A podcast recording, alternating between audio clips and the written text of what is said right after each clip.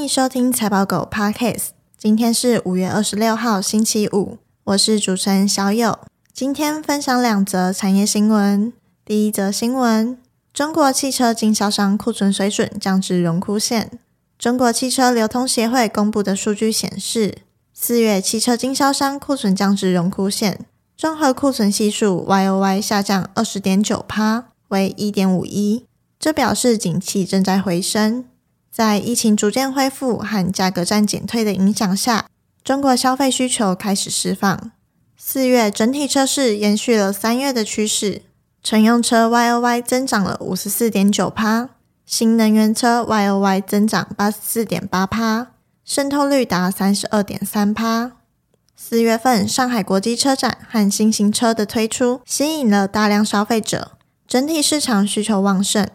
四月份下旬，部分经销商针对符合新排放标准的汽车进行清库存，加上乘用车终端销量改善，使得经销商库存水准下降。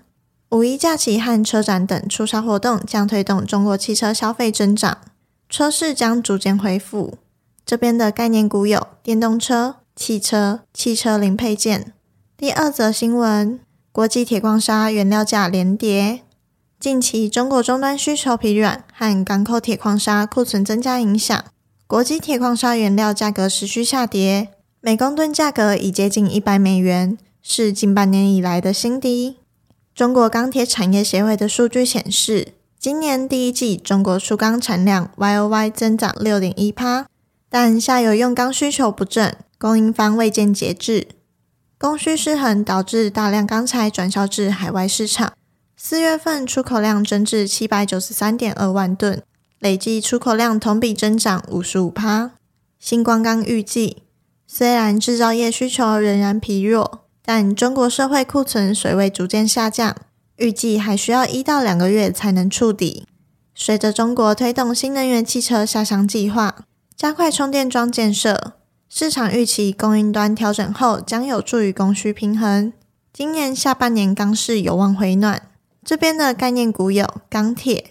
以上新闻相关资讯和相关概念股清单，我们都列在网站上。点选资讯栏财报狗新闻链接，则可以看到。也可以透过这个链接订阅财报狗新闻。我们每天会帮你整理产业动态和最新消息，寄到你的信箱。今天的新闻就到这里，我们下次再见，拜拜。